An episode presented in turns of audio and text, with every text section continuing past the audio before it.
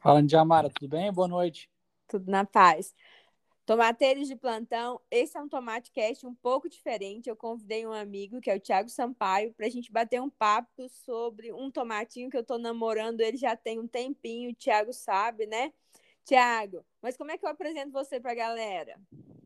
É, falo, eu sou agrônomo é, formado na UFG, é, sou representante técnico da Rickson Sementes, uma empresa é, holandesa de sementes de hortaliças, e faço a região de Goiás e de Brasília.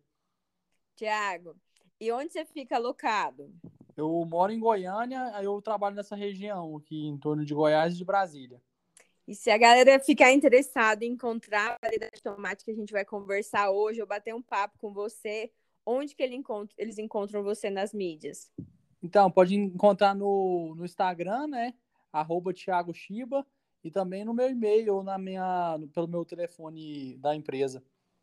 Gente, nem preciso te dizer abobrense ali do Rio Verde das abóboras, né, Tiago? Isso mesmo. A raiz aí da Rio Verde, das abóboras. Tiago, hoje qual variedade de tomate a gente vai escolher para bater um papo? Então, eu queria falar sobre o fratelino, o grape, porque a gente está tendo bons resultados aí na região de Rio Verde, de Jataí, tá um material bem adaptado. Ele está servindo como é, tanto como campo aberto como para estufa. Então a gente podia falar bastante desse material de tomate grape do Fratelino. Perfeito. Pessoal, se você está em dúvida, né? Qual que é esse grape, o que, que é o fratelino, a gente vai falar um pouquinho mais, mas eu quero que venha na sua mente aquele tomate menorzinho, semelhante aos cerejas, um sabor um pouco mais adocicado e, claro, com valor agregado, né? Porque falar Sim. de uma variedade que tem genética, não tem como falar para o produtor que não é um investimento, né, Tiago? Isso, correto que, que é a primeira coisa que eu, como futura compradora, né, preciso saber? Então, é, é, o fratelino é um tomate diferenciado desses outros tomates cerejas por conta do alto grau Brix dele em Diamara. Então, todos os materiais que a gente está colocando do lado para fazer lado a lado com o produtor, o produtor realça esse ponto forte do material. A doçura né, que tem em relação com o grau Brix. Para o pessoal entender, quanto maior o grau Brix, do tomate, maior a doçura dele, entendeu? Ah, perfeito.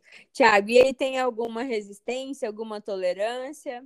Sim, é, os materiais da, os materiais que o pessoal costuma encontrar no mercado é, não tem nenhuma resistência. Já o fraterino tem resistência a Fusarium 1, 2 e 3, que é um fungo que dá muito no solo, e também a nematóides, da, dos, das três raças de nematóides de galha. Perfeito. E em relação à adubação, Thiago, ele é exigente? É um material de média exigência. A gente está indicando um pouquinho mais de adubação de fósforo nele, por ser uma planta que carrega bastante. Então precisa de uma adubação de base bem feita. E fazer um super simples ou um iorim seria uma boa dica para quem quer plantar o, o fratelino. Tiago, para quem está começando, que nem eu, qual que é o mínimo de plantas que eu devo ter para ter um resultado em relação à produtividade bom? Uai, eu acho que é bom começar com umas 100 a 200 plantas. Um, um dos pontos fortes também do fratelino é que ele vem de embalagem de 100 sementes. Então a gente pode é, oferecer para o produtor pequeno essa embalagem pequena. Então dá para atender o pequeno, o médio e o grande porte de produtor. Entendeu? Ai, perfeito. Tiago, em relação ao consumo de água e porte da planta? Isso aí vai variar muito o tipo de solo a, e a idade da planta, né?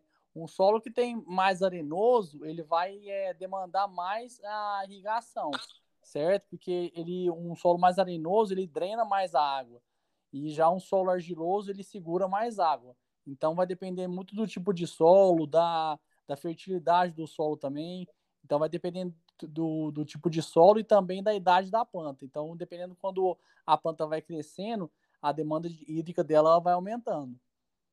E qual que é o porte que essa planta chega? Normalmente na faixa de. Eu tenho 1,90m de altura, chega mais ou menos isso aí, 1,90m, 2,10m. Vai depender do que o produtor quer levar ela, né? Aí se o certo é mais ou menos uns 2 metros, 2 metros e pouco, você chegar e capar ela. Pro, pro fruto começar a dar uma engrossada, a aumentar o fruto, né? lá por volta de 70 dias de transplante, depois da muda no chão, você vai começar a colher, aí depois já dá uma primeira capação na, na, no ponteiro do tomate, para ele dar uma engrossada. Isso aí que a gente faz a, como uma dica boa para produzir tanto o tomate grape como o, o longa vida e o saladete. Perfeito. Tiago, entre a produção da muda que você acabou de comentar com 70 dias, qual que é o tempo que eu tenho de colheita e quanto tempo a planta dura produzindo? Então, normalmente é 30 dias a muda fica pronta no viveiro e depois de ser colocado no chão, dependendo da época do ano, se fazer frio ou calor, de 60 a 70 dias depois do transplante. Então, você contar aí é, para começar a colher é por volta de 90 a 100 dias do semeio. Perfeito. Tiagão, esqueci de alguma pergunta, alguma dica que você quer dar para os tomateiros que estão nos ouvindo? Não, a dica que eu dou para o produtor aí que está começando, que está iniciando aí um projeto de hortaliças, é procurar sempre é, a, e colocar tecnologia na horta. Porque hoje em dia está muito difícil de mão de obra, tá difícil de encontrar gente que tenha compromisso na, no campo.